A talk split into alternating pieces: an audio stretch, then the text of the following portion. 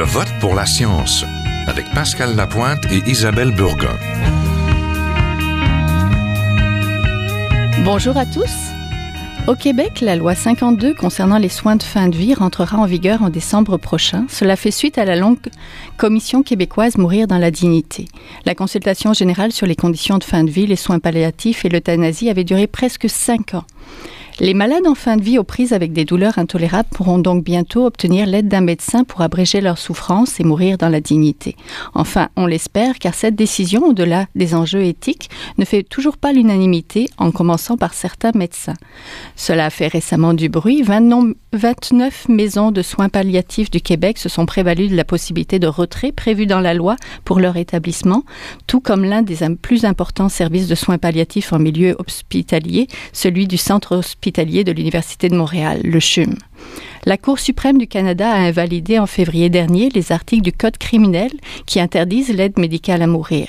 Il est donc devenu inconstitutionnel d'interdire à quiconque d'aider à mourir une personne consentante, ce que l'on peut appeler aussi le suicide assisté. La Cour suprême a donné un an au gouvernement pour adopter une loi en conséquence. C'est d'ailleurs le chef libéral Justin Trudeau, l'actuel premier ministre, qui avait relancé le débat sur l'aide médicale à mourir.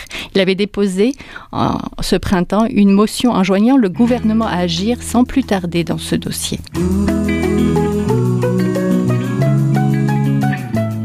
L'aide médicale à mourir reste un enjeu social, politique, juridique et de santé encore très délicat et très émotif au sein de la population. La question diviserait même encore le Canada.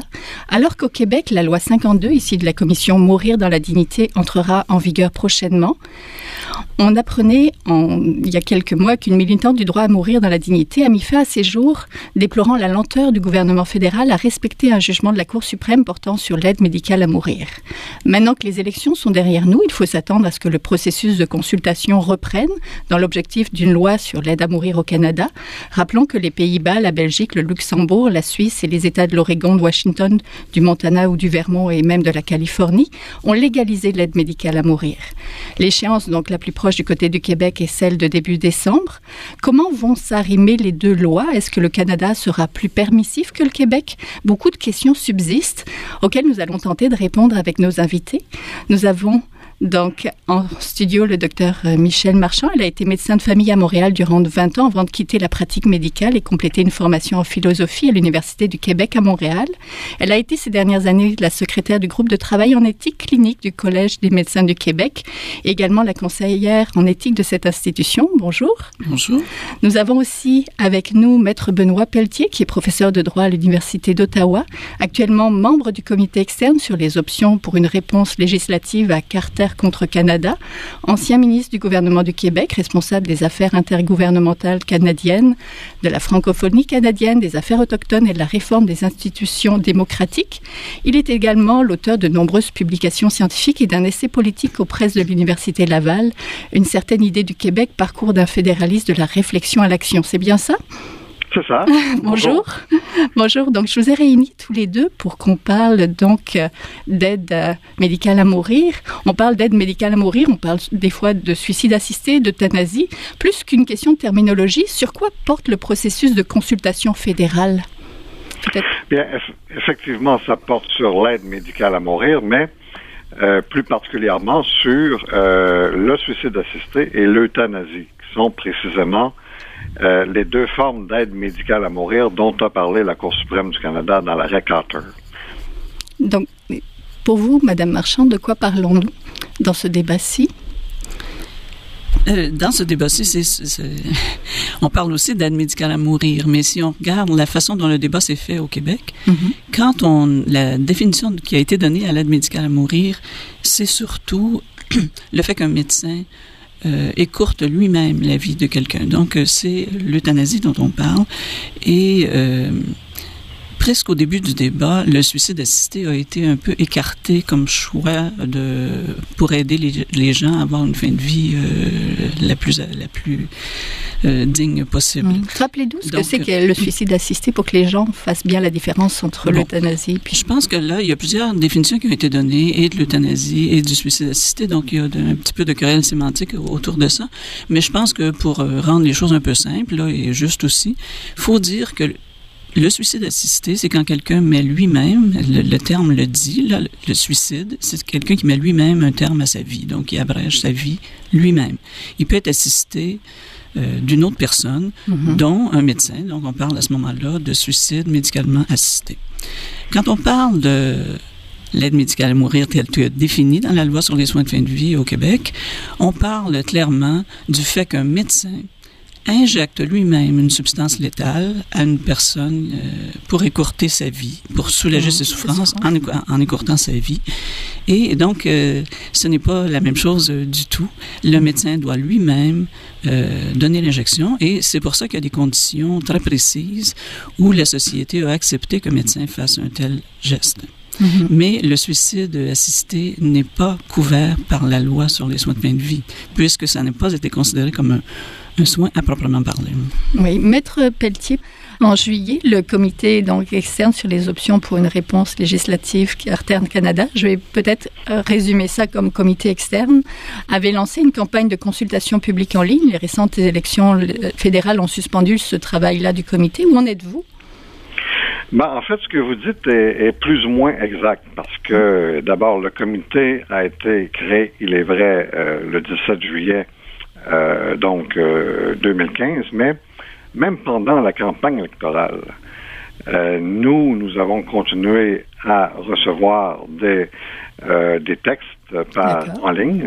nous avons nous avons également mis en ligne un questionnaire auquel les, les, Canadiens ont continué de répondre même pendant la campagne électorale. Mm-hmm. Nous avons rencontré des spécialistes au Canada et nous avons également euh, fait une tournée d'études euh, en Europe. Nous sommes allés en, Suisse, aux Pays-Bas et en Belgique. Et on a également fait euh, une tournée d'études aux États-Unis. Nous sommes allés en, Oregon. Donc, ça veut dire que même pendant la, période électorale, beaucoup de choses se, sont, faites. Mm. Et puis, c'est après l'élection, donc dès le 20 euh, dès le 20 octobre dernier que là, nous avons commencé les consultations directes au Canada. Alors, les consultations directes, c'est quoi? C'est la, consultation euh, soit des, des, des parties euh, dans l'arrêt Carter, des, des, des appelants dans mhm. l'arrêt Carter. C'est aussi la consultation des intervenants dans l'arrêt Carter et des autorités médicales désignées. Qui avez-vous rencontré euh, en Oregon et en Europe? Ben, ce sont des ce sont des experts qu'on a rencontrés et ce sont aussi des organismes qui euh, ont pris des, positions. Euh, D'ailleurs, les positions ont été très diverses. Les points de vue qu'on a entendus étaient, étaient très, très nettement diversifiés. Ce sont donc des, des gens, des experts ou des organismes qui ont pris des positions dans, dans ces dossiers, que ce soit le dossier de l'aide au suicide ou le dossier de l'euthanasie ou les deux. Et puis, euh, nous sommes même euh, allés en Suisse euh, rencontrer deux organisations qui sont très connues, l'organisation Dignitas et l'organisation Exit. Alors, ça sont deux organisations qui sont extrêmement impliquées euh, dans, dans l'aide à mourir et nous sommes allés euh, les rencontrer et euh, ils ont en fin de compte littéralement témoigné devant notre notre comité. Parce que dans pour, quand on parle de l'aide médicale à mourir, ça, on se contente pas d'aller voir le côté des médecins ou le côté des législateurs, Madame. Mais non, voilà. Mhm. Voilà, alors c'est ça. Donc, il faut aussi aller voir les organismes impliqués. Il ben, euh, faut aller voir les, euh, les experts, il faut aller voir, en fin de compte, euh, bien sûr les médecins, mais aussi les infirmiers, les infirmières, les, également les pharmaciens, dans le cas qui nous occupe. alors, il faut aller voir les différents groupes, et en, plus des experts. Je vous dirais que jusqu'à présent, le comité dont je fais partie a rencontré euh, plus de 45 organisations euh, qui représentent au bas mot, au bas mot, 750 000 membres. Alors, ça veut dire que euh, ça veut dire que nous nous, nous, avons quand même ratissé large. Mmh. oui. Madame Marchand, vous vouliez réagir? Ben, moi, je voudrais, ben, pour enchaîner un petit peu, là, c'est sûr que euh, le travail qui s'est fait au Québec, le débat qui s'est fait, qui remonte quand même, euh, en tout cas pour ce qui est des à 2005 et ensuite à 2008 pour les consultations plus larges, euh, c'est le même travail qui s'est fait, hein, un travail de, rencontrer des experts, des consultations préliminaires, les groupes impliqués et ensuite la population générale. C'est sûr que c'est sur une, une, échelle plus petite, mais le même type de travail, le même type de travail s'est fait. Et la conclusion de, de, de ce travail-là, euh, c'est justement la loi sur les soins de fin de vie, c'est d'aborder ça euh, par le biais des soins et d'ouvrir à l'euthanasie dans des circonstances bien précises, donc et non pas à, au, au, suicide médicalement assisté. Là, je voudrais préciser pour tantôt, quand on parle de suicide médicalement assisté, je vais faire un aparté là, oui. le médecin fait une ordonnance d'une médication létale que le patient prend lui-même. Mm-hmm. Donc, c'est comme ça que ça se passe. Et ce n'est pas, quand on, quand on parle d'euthanasie, le médecin injecte lui-même donc, une, une, substance, la, la, substance létale en présence et dans un contexte de soins. Tandis que le suicide assisté peut se faire en dehors d'un contexte de soins et, et euh, c'est ce qui se passe le plus souvent. Ce qui euh, ne correspond pas habituellement à une bonne pratique médicale de donner mm -hmm. à un patient une ordonnance, surtout une ordonnance d'un médicament létal qu'il va prendre lui-même. Euh, il y a souvent des complications parce que c'est un médicament par la bouche, les gens parfois vomissent. Bon, donc ce n'est pas les, du tout euh, la même euh, qualité de, de, de présence que quand l'injection est faite dans un contexte de soins en présence du médecin et selon des règles bien précises. Là, c'est un aparté. Ce que je veux dire aussi, c'est qu'au au, au, terme de, du processus du débat public qu'il y a eu au Québec, qui, à mon avis, sans être parfait, était quand même assez euh, intéressant et impliqué et Mhm. assez rassembleur, malgré qu'il y a des divergences d'opinion au sein de la profession médicale, on le sait très bien. Ce qui a été conclu, c'est qu'il y a une condition parmi l'aide médicale, pour l'aide médicale à mourir, et on parlait dans ce cas-là de l'euthanasie, là, il y a une condition de plus qui a été exigée euh, en plus de, des trois conditions auxquelles faisait référence euh, M. Pelletier, euh, exigées par la, la, Cour suprême. Et c'est que les patients, on l'a dit tantôt, il faut que ce soit des patients aptes qui en font eux-mêmes la demande. Il mm -hmm. faut que ce soit des patients qui sont malades, avec une maladie grave, et ensuite, ce soit des patients qui sont souffrants et difficiles à soulager. C'est difficile de les soulager, mais il faut en plus qu'ils soient déjà en fin de vie au terme de la loi québécoise. Ce qui restreint beaucoup euh, les, le, le, bassin de personnes qui pourraient avoir accès. Ça veut dire que quelqu'un qui n'est pas en fin de vie, qui n'a pas une maladie qu'on considère mortelle, pas à très brève échéance, mais quand même de façon inéluctable, mm -hmm. n'est pas un candidat qui pourrait euh, demander l'euthanasie et l'obtenir. Il pourrait toujours le demander, mais il ne pourrait pas l'obtenir.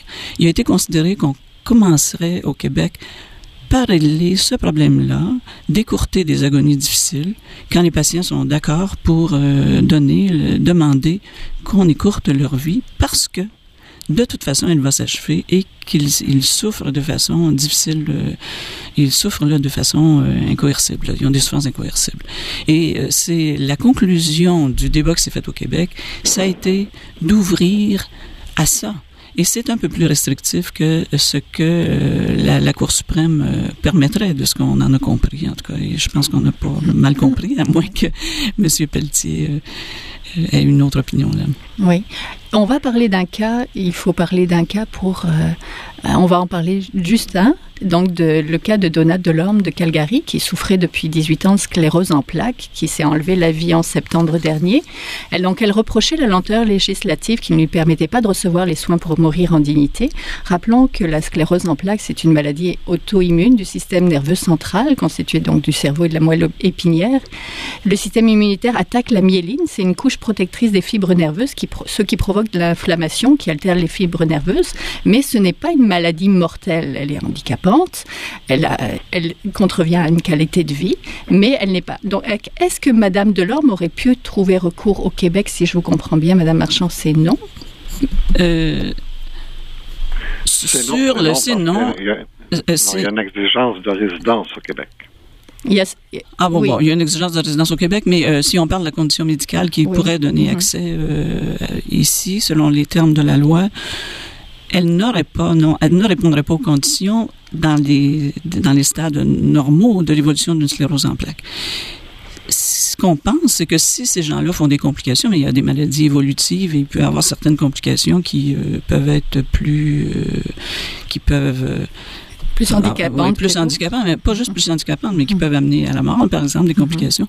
Là, oui, là, quelqu'un pourrait y avoir accès. Mais le, simple diagnostic de cirrhose en plaques, malgré les souffrances que ça peut euh, donner, euh, ce, n'est pas ce type de cas-là qui est visé par euh, la, loi au Québec.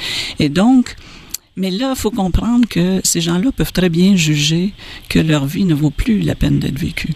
Mais c'est difficile pour une société, et d'autant plus pour des médecins, de de savoir si on va aider les gens quand ils pensent que leur vie ne vaut plus la peine d'être vécue. Et souvent, on a tendance à vouloir aider ces gens-là à passer au travers plutôt que dire bon, on va respecter cette décision-là. Euh, c'est difficile de savoir si la vie de quelqu'un vaut la peine d'être vécue. Donc, on pense mhm. que la majorité des, gens ont une vie qui vaut la peine. Hein. Sauf que quand la mort est inéluctable, là, on commence à changer de jugement s'ils sont souffrants. Et on est prêt à les aider à écourter peut-être leur vie.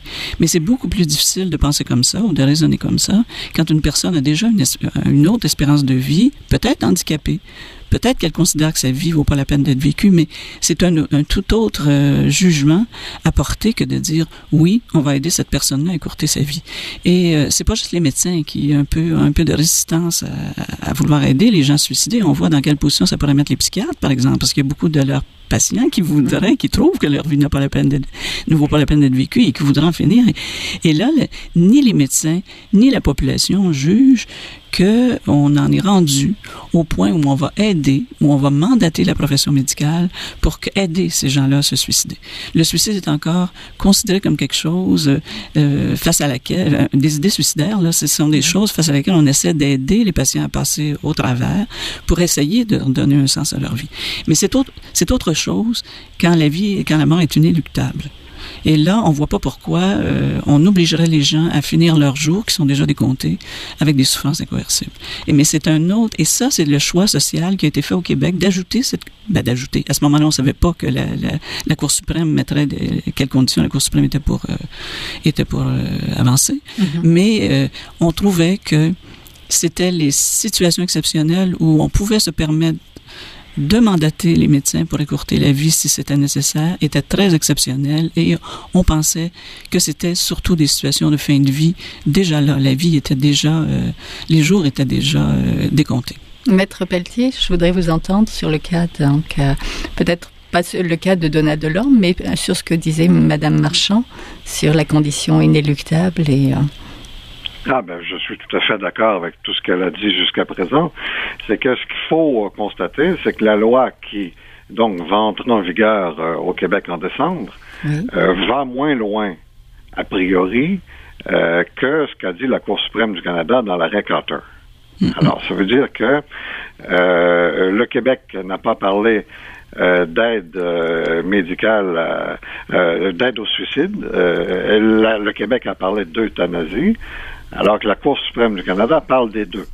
Mm-hmm. Et puis, le Québec met, l'accent sur euh, la fin de vie. Donc, ce sont les, gens qui sont en fin de vie qui sont éligibles, euh, alors que la Cour suprême n'a pas imposé une balise comme celle-là. Elle s'est exprimée dans des termes beaucoup plus généraux.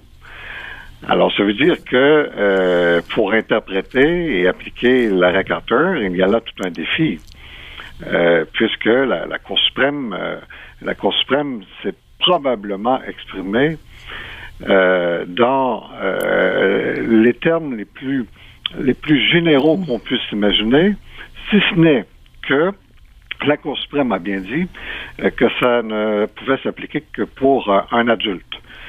donc, elle n'a pas ouvert la porte, du moins pas pour le moment, à ce que des enfants puissent donc revendiquer l'aide médicale à mourir.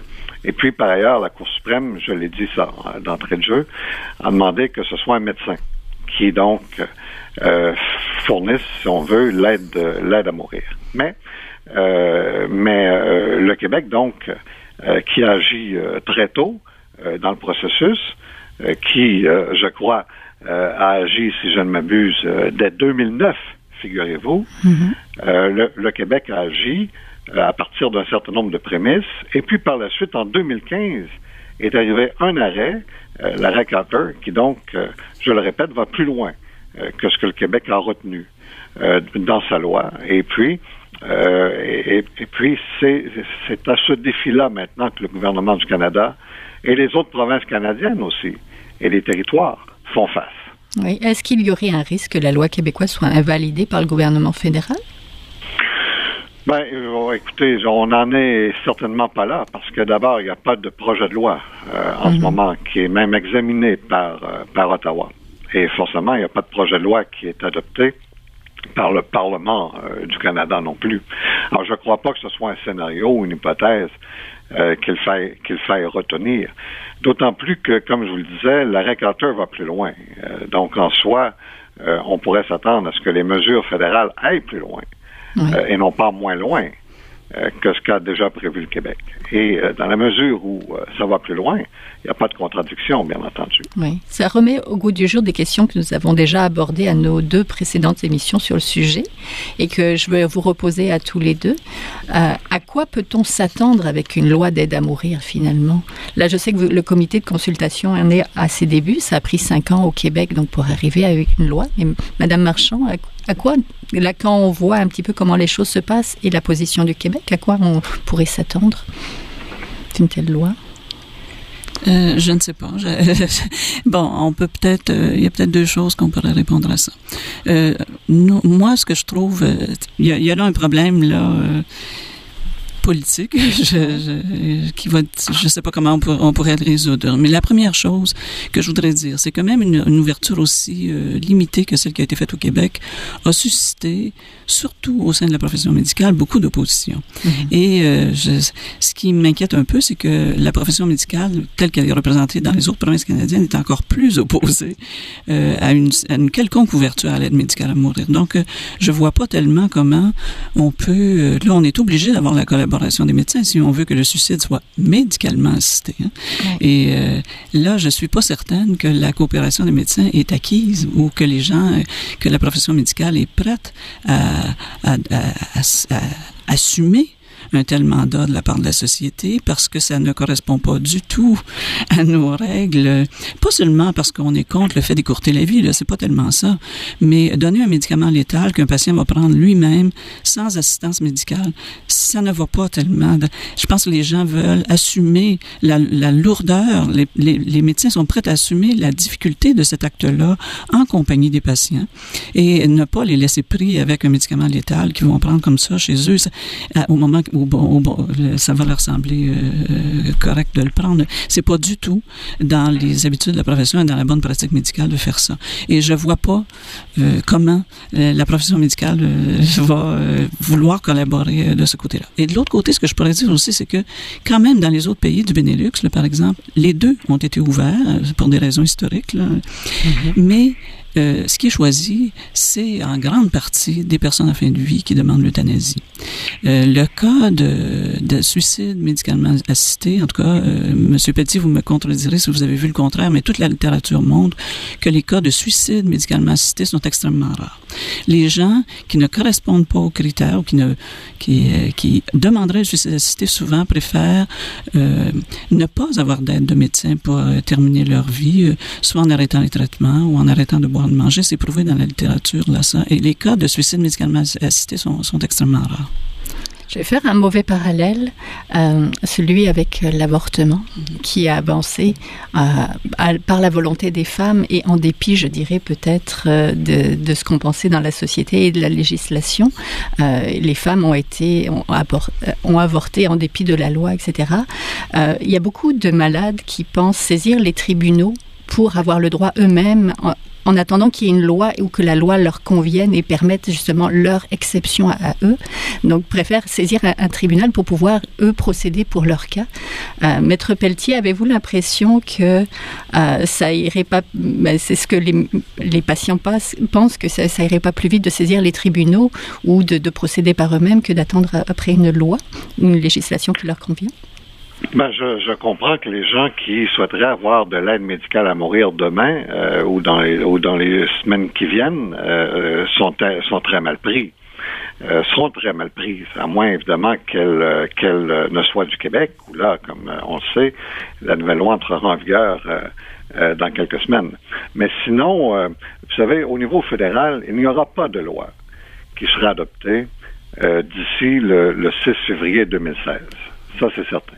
Et ce qu'on sait, c'est que le gouvernement du Canada entend demander à la Cour suprême une prolongation du délai qui, dont il dispose pour, pour, pour adopter une loi euh, qui offre une réponse justement à la Carter contre Canada. Ça veut dire qu'il n'y aura pas de loi fédérale existante avant, avant euh, quelques mois. Ça ça, ça, ça, me semble assez euh, évident. S'il y a, la Cour suprême peut accorder une prolongation, elle peut ne pas en accorder, mais il est pratiquement impossible qu'une loi fédérale soit adoptée d'ici le 6 février prochain. Alors, ça veut dire que les gens qui voudront euh, dans les provinces autres que le Québec ou dans les territoires où les gens qui voudront avoir de l'aide médicale à mourir euh, vont se retrouver dans une situation où euh, ben, ce sera permis dans la, dans la mesure où la où l'arrêt Carter s'appliquera. S'il y a une suspension de l'arrêt Carter qui, qui se prolonge, eh ben, l'aide médicale à mourir ne sera pas ne sera pas autorisée alors, euh, ça veut dire que ces gens-là devront demander ce qu'on appelle une exemption constitutionnelle, devront être, euh, devront demander d'être exemptés de, euh, de finalement la, suspension de, de, de, de l'application de la Carter. Et ça, c'est, ça veut dire des recours judiciaires très très longs. Alors moi, je ne pense pas que les gens qui sont justement euh, euh, qui, qui, qui, ressentent le besoin d'avoir de l'aide médicale à mourir voudront embarquer dans des démarches judiciaires de cette nature-là. Une réponse très rapide, Michel Marchand, parce qu'on est déjà à la fin de cette ben, Je voudrais juste dire, là, comme euh, message positif, là, euh, quand même, même si les lois euh, ne sont pas adoptées et tout, il y a quand même des, des façons d'aider les gens qui qui sont en fin de vie. Hein. Et donc, les gens, même les gens qui euh, voudraient précipiter leur mort, ne sont pas abandonnés non plus par la profession médicale lorsqu'ils prennent une telle décision. C'est pas du suicide médicalement assisté, mais quand même, l'assistance médicale est quand même, il y a quand même des, façons de vivre des situations difficiles euh, entourées de soignants. Donc, on a été en compagnie du docteur Michel Marchand, qui est philosophe de, de maintenant et qui a été secrétaire du groupe de travail en éthique clinique au Collège des médecins du Québec, et de maître Benoît Pelletier, qui est professeur de droit à l'Université d'Ottawa et qui est actuellement membre au comité d'externe sur les options pour une réponse législative, donc pour la, encadrer peut-être une, une loi ou une décision fédérale. Merci beaucoup à tous les deux. Merci. Merci, au revoir. Au revoir. C'est tout pour cette semaine. Je vote pour la science est une production de l'agence Science Presse avec Radio VM, à la régie Serge Plaisance, à la recherche de cette émission Naïma Assert. Vous pouvez réécouter cette émission et les précédentes sur le site de Radio VM, sur celui de l'agence Science Presse et nous suivre sur Twitter. À la semaine prochaine.